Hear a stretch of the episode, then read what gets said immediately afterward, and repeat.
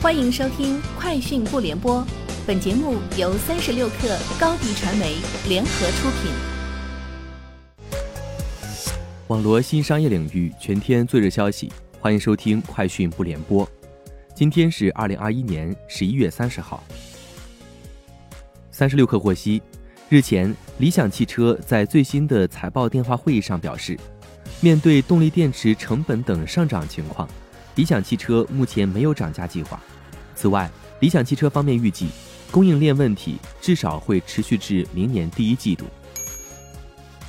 顺丰同城在港交所发布公告，拟通过香港 IPO 发行1.31亿股 H 股，其中香港发售股份1311.82万股，国际发售股份约1.18亿股，另有15%超额配股权。发售价将不超过每股发售股份十七点九六港元，预期将于二零二一年十二月十四号在港交所上市。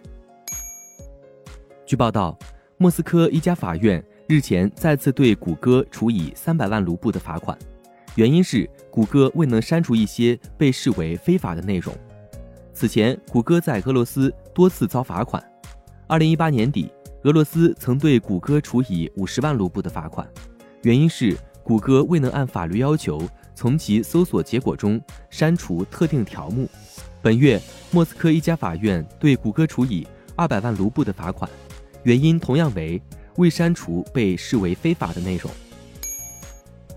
十一月二十九号，A 股航运概念股持续拉升，中远海控收盘涨停，中远海特、中远海发、宁波海运等涨超百分之四以上。上海航运交易所。十一月二十六号发布的上海出口集装箱综合运价指数达四千六百零一点九七点，已经连续三周上涨。上海国际航运研究中心首席咨询师张永峰表示，考虑到最新的奥密克戎毒株可能带来防疫政策加码的影响，短期运价上涨可持续到春节前。日前，据报道，Meta 将变更股票代码的时间推后至。二零二二年一季度，在此期间，Meta 的 A 类普通股股票代码仍为 FB。Meta 方面没有说明延迟的原因，但表明将在明年变更之前提供其他详细信息。Meta 原计划于十二月一号开始以股票代码 MVRS 进行交易。美国证券交易委员会的文件显示，微软公司 CEO。萨提亚·纳德拉在上周出售了持有的大约一半公司股票。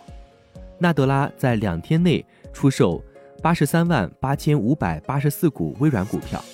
此前，他持有近一百七十万股微软股票。纳德拉通过这笔交易套现逾二点八五亿美元。研究机构 Insider 称，这是纳德拉最大的单笔股票交易。特斯拉 CEO 埃隆·马斯克指出，生产电动卡车 Cybertruck 面临供应链问题带来的挑战，并表示将在下次财报电话会议上提供最新的产品路线图。今年七月，马斯克在特斯拉财报电话会议上表示，未来他不一定会出席此类活动，除非有非常重要的事情要说。十月，马斯克在股东大会上表示，Cybertruck 将于明年开始生产。并在二零二三年实现量产。以上就是今天节目的全部内容，明天见。高迪传媒为广大企业提供新媒体短视频代运营服务，商务合作请关注微信公众号高迪传媒。